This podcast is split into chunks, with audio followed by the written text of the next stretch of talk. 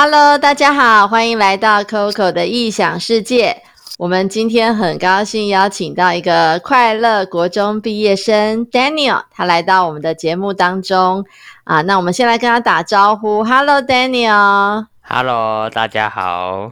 好哇，你的声音好有磁性哦。谢谢。好，那呃，Daniel，为什么我会想访问你呢？因为呃，其实很多的爸妈。好，想到孩子要上国中，就整个嗯那个头皮都发麻。然后很多小朋友其实他们从国小进到国中，也有很多的紧张，感觉台湾的国中生很难兼顾快乐，还有他的嗯学业的学习。好，好像国中生就注定了处在一个非常痛苦的阶段。但是我看你好像还蛮开心的。还呃，国中生活也过得相当充实。我想你应该做对了一些事情啊，所以我想说，今天找你到节目当中来跟啊，也许是国中生啊，或者是他们的爸爸妈妈来分享啊，怎么样让自己的国中生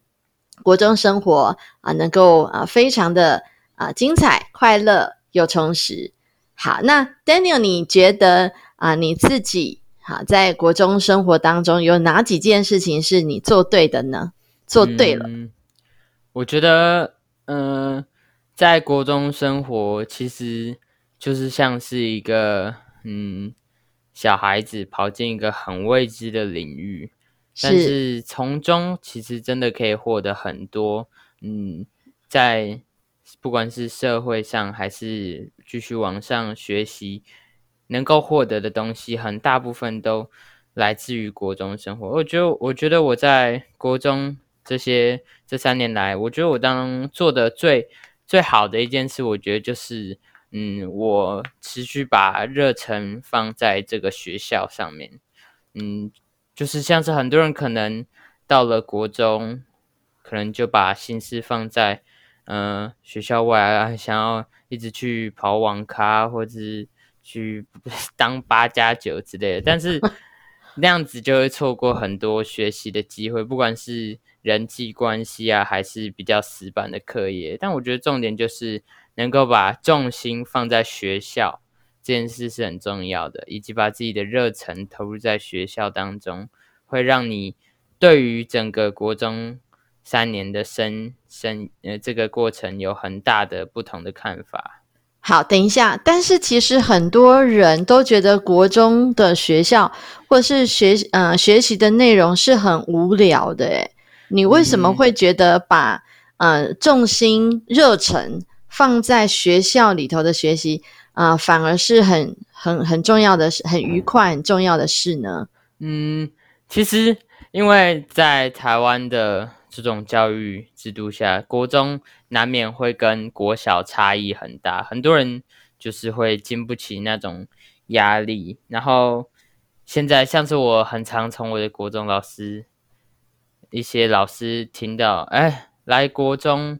不是来玩的，是要读书什么的，给你很多的压力。但其实，嗯，我觉得。你撇开这些不讲，其实说真的，我认为国中就是能够让你，应该是要一个让你能够开心快乐的地方。因为虽然大家都说你是学生，你要考试，你要好好读书，但是也不要忘记，他们可能只是一个十二岁的小孩。对，所以我觉得在国中当中，如何找到能够让自己快乐的点，并且在这这个方向上好好的努力，会让你真正能够。融入到这个学校，以及融入整个国中生活是很重要的。是，哎，你刚刚提醒了我一点哈，其实很多的爸妈或者是老师，的确都给孩子们比较多这种，嗯，比较多这种对国中生活很严肃的啊，或者是你你得很费力，你必须要非常的，嗯，这个卯足全力啊，才能够 survive 的这种感觉，好像就，嗯。商号有些在一些层面就剥夺了小朋友在学习上面的期待，这让我想到我很久很久以前，我刚出来教书的时候，有一次我也这样子跟学生讲话，就那一届的学生要升上国三的时候，我就告诉他们说，呃，接下来的啊英文这一科的学习啊，非常的不容易啊，因为他有很多很难很难的什么东西啊。结果等到我都讲完之后，其中有一个小孩就睁大眼睛看着我，他就跟我说：“老师，这样不就充满了挑战性吗？”那事实上，那个眼神让我想起你刚刚所说的话。其实我们常常都会用错误的一个方式啊，那但是。呃，就变成是孩子们得自己再从这样的一个环境压里头，自己找出那个热忱啊！谢谢你的提醒，很好的提醒哈。那呃，我记得 Daniel，你你曾经啊有分享过说，其实你都没有补习，对不对？从小到大都没有补习。那你觉得没有补习对你是加分还是减分呢？嗯，其实很常可以看到，嗯，不管是新闻还是。YouTube 啊，现在其实，在近年来，你很常会看到那些旅美啊、旅外的那些人回来的的知识分子回来，最想做的就是说要把补习班这个东西给去除掉。其实我觉得补习班这个东西对于学生，尤其对于国中生来说是很一体两面的。就是，嗯，你说他是否能够？增进学生的成绩，嗯，虽然我很不想这样讲，但是在我们国中三年的这个班，有补习的同学，成绩绝对都是有上涨的。至少我没有看过一个因为补习而成绩往下掉很多的，大部分都是上涨。但是我还是，嗯，不是很喜欢补习的原因，就是我认为补习这个东西给予学生的压力太大了，就是。你很常可以看到，因为一个本来一个很开朗、很开心，每天期待学校生活，然后很很有活力的一个学生，呃，可能因为补习而失去了那个动力，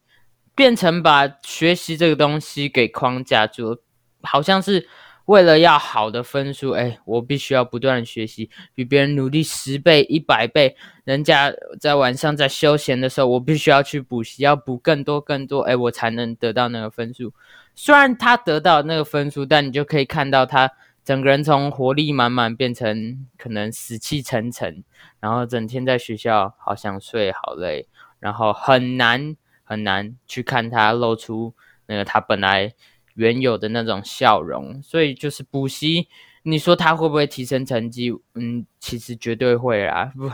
因为毕竟都补这么多，但是他会把一个学生的生活给框架住，他嗯，无法让学生有足够的休息时间，无法让学生有很好的体力，以及有时候甚至会让学生丧失一些观念，像是我之前就有一个。朋友他就，嗯，因为补习，他可能就觉得，哎，学校老师讲的其实没有那么好，哎，那我是不是不应该一直听？那我就自己写就好啦，对，那他就把整个学校想要做的事情给本末倒置了，以导致于可能他的成绩变得，嗯，不太对劲，明明补很多，但成绩却得来的反效果，这种情况也是可能会发生的。是我，我觉得你刚刚讲到一个很大的重点哈，就是其实会想要去补习的孩子，还有他们的爸妈，当然都是期待孩子成绩变好，但是最后可以收到这个真正最后结果是美好的果实的人，其实并不是那么的多啊。其中一个原因就是太累了啊，因为一个人的精神、体力、时间有限，但是你却让他白天。啊，已经啊八到九个小时，好都已经那么累，晚上也这么累，好，那事实上国中是很需要很多的时间要自己消化吸收的，你等于让一个人的学习是处在疲惫状态，当他有空，好不容易剩下的那一个小时的时候，他其实没有办法再做消化吸收这件事，然后一旦热忱下降之后，学习的效果就渐渐的减低。好，那原来想要上进的热忱都没有了，所以这是很可惜的事，但是也是大家都想不透的事啊。然后你另外也提到一点说，那个本末倒置啊，可能学校老师没有补习班老师教的好，他反而就放弃了那个八小时的时间在那里放空，或者是啊去啊休息啊，然后期待晚上的补习时间。好，那事实上在整个时间的运用上，真的就是本末倒置。对耶，从你这个角度说起来，还真的是这样。哈，那 Daniel，那你自己在学习上哈，因为我看你国小成绩也没有这么的优哈，那到从国中开始一路念到国三，到后来会考考得很不错，你是一直在往上走的。哈，那嗯。我我也感觉你好像越念智商越高的感觉，跟我们一般觉得国中生啊，在这种填鸭式教育里头，应该这个越念应该是会脑袋会越笨，好像你比较跳脱了这个这个宿命哈。那你自己觉得你是怎么样从嗯，其实成绩不怎么样，然后再然后一点一点一点的越来越好呢？可以告诉我们一些秘诀吗？因为我想，其实很多爸爸妈妈或者是很多的国中的学弟学妹，一定也都很想知道。嗯，秘诀好，没问题。其实我觉得国中这三年算是一个在求学生涯当中很特别的一年，因为在国中的时候，不只是那些爱看成绩的家长，甚至大部分同学。都会开始注重自己的成绩，相对于国小会有很大的区别。那国小可能大家更偏重于嗯休闲，要从生活当中学习多玩一点。但是到国中，大家就会开始比较紧凑。其实我觉得，嗯，紧凑这件事是没什么问题的，因为毕竟。就是我们常说嘛，是因为压力人才会成长的。但是我觉得有一点很重要，就是嗯，这些压力不能体现于痛苦当中。就是你不能说，哎，哇，我每天读书读到凌晨两三点，嗯，每天睡眠不足，很累很痛苦，然后你却你却认为这是给自己的良好的压力。其实这。这这种压力就是不好的压力，通常是取决于，嗯，像是，呃，我跟同学一，嗯，在读书，但是我这次考输了，可是我只差一点，这这种良性竞争的压力，才能够让你变得更加热衷于学习，以及更加热衷于在考试上面。就是其实国一到国二这段时间，算是我觉得真的算是一个缓冲期，因为。说真的，还不会有老师逼你说：“哎，每天读到八点呢，八点半、九点好，然后赶快睡觉，明天早点起来继续开始一直读，一直读。”嗯，这种情况大多会出现在国三比较常见，所以其实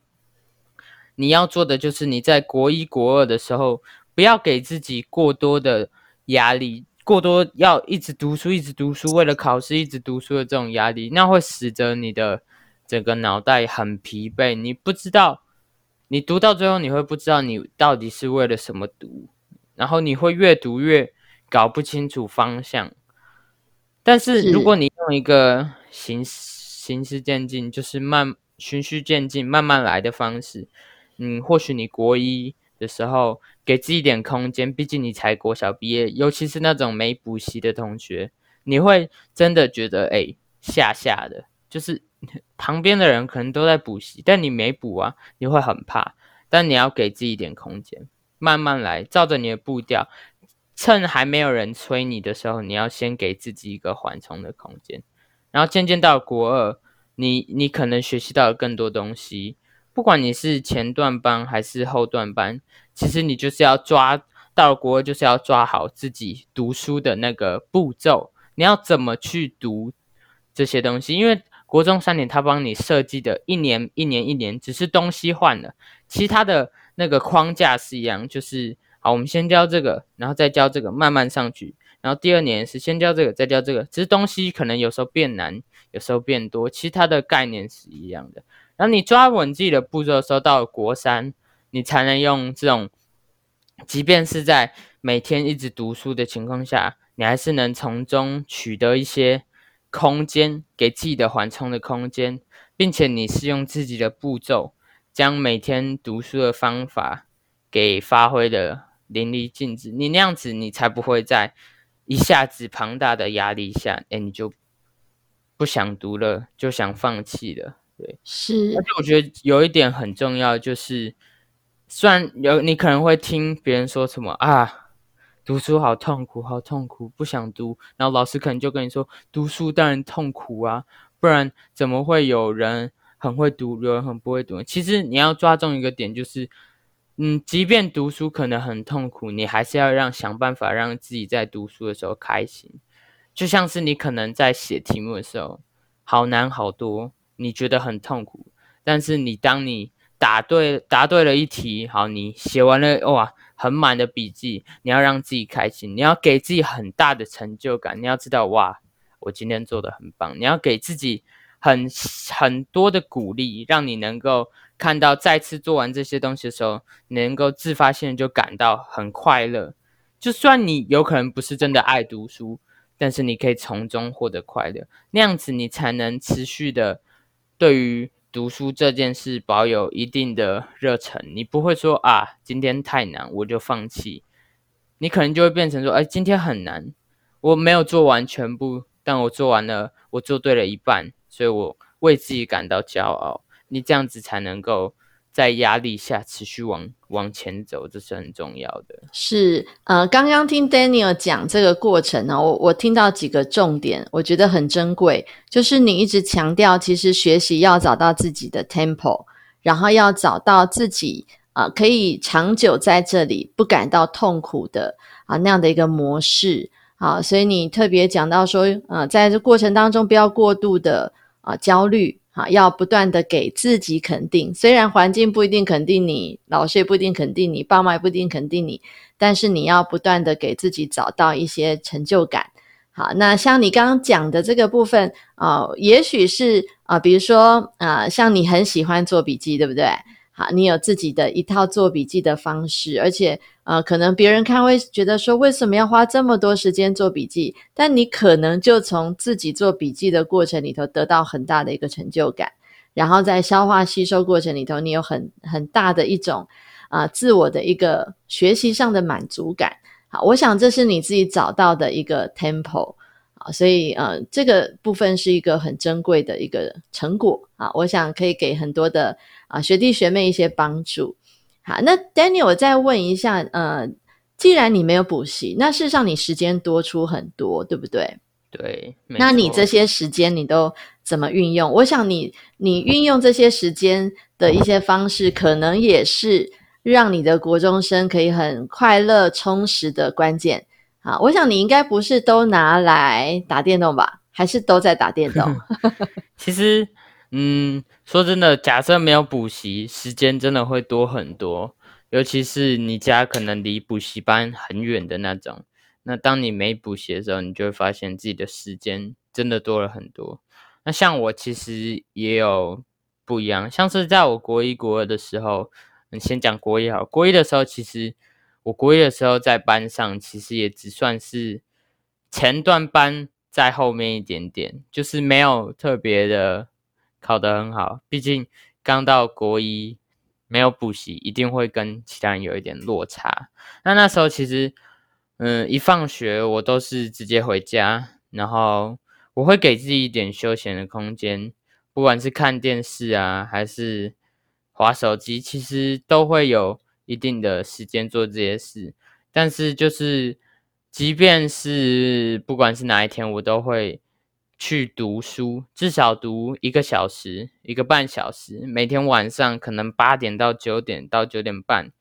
去读一段书的时间，让自己哎不会忘记读书的感觉，不会忘记读书的方法，然后就这样一直持续，一直持续。然后在国一升国二的这之中，因为你有可能会接触到一些老师邀请参加科展啊，或是一些嗯。月专这种报告这些比赛，那我是认为在国一国的时候，很推荐大家去尝试这种东西，或者是甚至你像是你说你去校队，你喜欢运动，你去校队去比赛，或者是嗯你自己喜欢一些自己兴趣的比赛之类的，或者不一定是比赛，你或许就是想要钻研自己兴趣，其实放在国一跟国二真是。很棒的休闲，然后当你嗯这样有时间去做这些的时候，你就能够从生活当中去学习到很多，因为不只是在读书上面会有压力，其实有时候你甚至在打电动的时候，你就你都会感到压力，你可能打太烂，队友就会一直说：“哎，你很废，加油一点吧。”其实就就这就很像是你考考试的时候考差了，你爸可能就会说：“哎，都补这么多，呃，你还考这么烂。”对，其实压力通常是无所不在的。那像是你在打电动的时候，你可能会做什么？你可能就是会更努力，对你可能就是会玩更多。其实有时候你就可以从生活当中寻找一些 pebble，像是假设你真的就是一直更努力的那种类型的，那你读书的时候你也可以尝试，你就更努力的去读，或许这就是一个方法。然后到了国三，我觉得。很重要，就是因为毕竟要准备会考了。那这时候最重要的点，其实是如何保持那种读书的精力，以及要给自己一个适当的发泄口。像是，嗯，我国三的时候，就是每天放学都会去打排球。虽然，嗯，可能一天打的时间不多，最多可能就半个小时，但是因为做做这样的一个运动，就能够让你。的身心灵感到一个放松，你至少不会觉得啊，今天什么事都没做到，好惨哦，这种感觉。你是说啊，今天嗯不错，打球好开心。然后我觉得很重要就是，嗯，有了这这种一个放松的地方，你才能够。持续的读下去，因为就老师会从很久以前，一年前就叫你开始准备，准备到最后，我有几个同学准备到最后，在学校都在看漫画，在玩啊，不知道在干嘛。那这种时候，他们可能就会哎，到了考试当天，他们就会更紧张，或是不知道要干嘛。对，所以其实保持一个良好的生活习惯，以及一个很好的压力的放。释释放的口是一个很重要的事情，是就是做好那个压力调试，对啊，而不是让自己呃呃压力大到一个程度，过了那个界限之后，其实反而有弹性疲乏啊。就像后面呃读到后面，很多人就开始他觉得他没有办法再塞进任何东西了，那其实反而是不好的好。所以刚刚 Daniel 跟我们说，其实呃其实，在生活当中。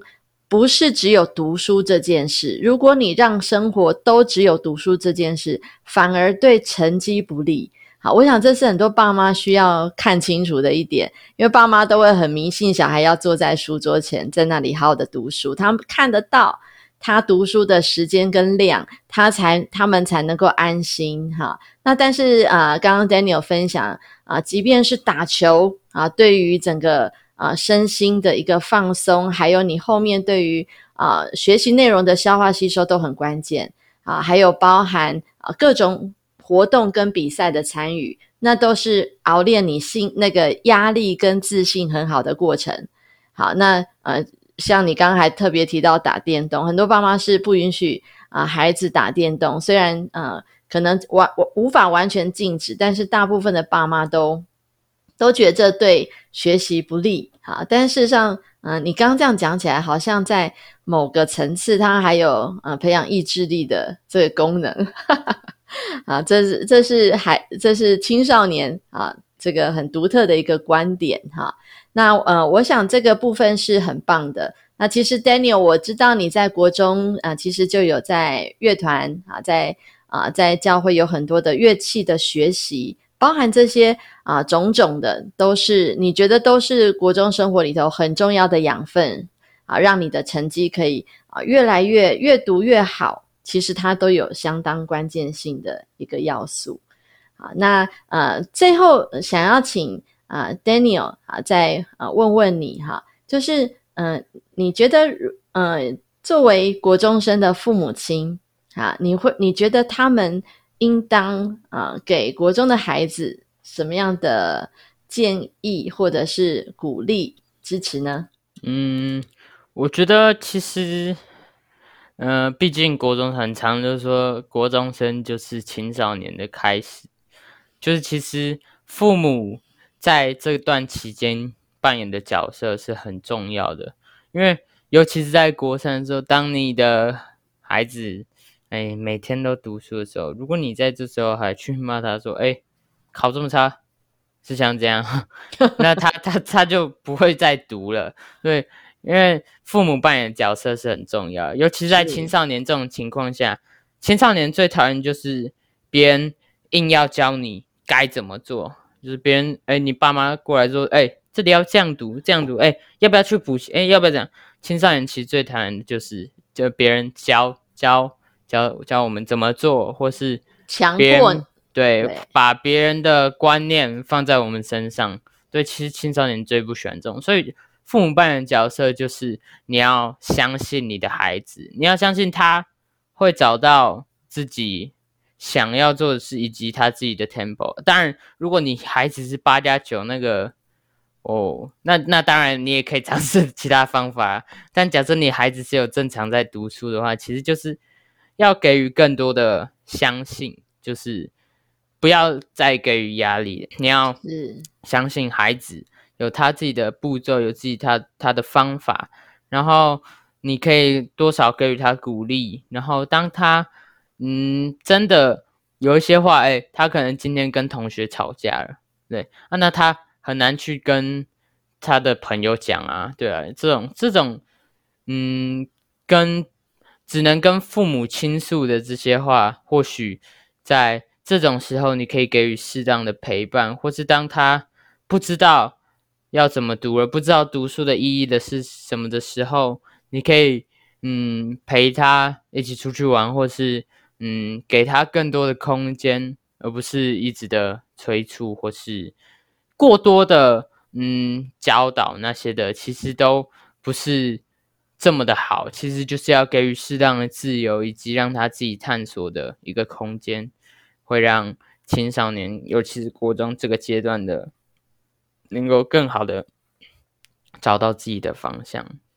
谢谢 Daniel 的提醒啊，我想这对很多爸妈来说是很关键的提醒，因为爸妈大部分只相信自己的眼睛，就是我看到的他，就是没在读书。我看到的他就是不知道自己该做什么，所以就很快就想要下指导棋，很快就想要干涉。但是你提醒了我们所有当爸妈的，要相信你的孩子，然后要多一点鼓励，并且 push 他啊，往他自己所发展出来的啊，走出来的那个学习之路，那个是比较长久，而且也比较有意义的，是吗？对。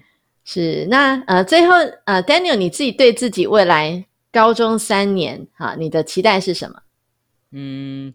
我觉得高中哦，那又更不一样了。但是我觉得我最希望自己能做到的，就是嗯，找到自己真的想发展的方向，以及嗯，付出更多的时间在自己喜欢的事上，然后将嗯。将自己对自己的期许贯彻到底是很重要。就是我觉得高中毕竟就是要选择自己的出路了嘛。那我觉得就是要贯彻自己的想法是很重要的，不要让他人的想法走进你的生命当中，而是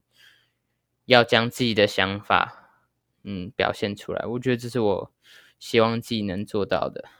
是，就是好好的走出属于自己的一条路，而不是人云亦云，好，只跟着别人的价值跟方向走。好，谢谢 Danny 哦啊，很期待啊，未来的三年，你可以在高中的这三年也有很好的、很充实的啊这样的一个学习生涯啊。谢谢你今天接受我们的访谈，我们这些长辈会好好铭记在心的。好，再见喽，拜拜，拜拜。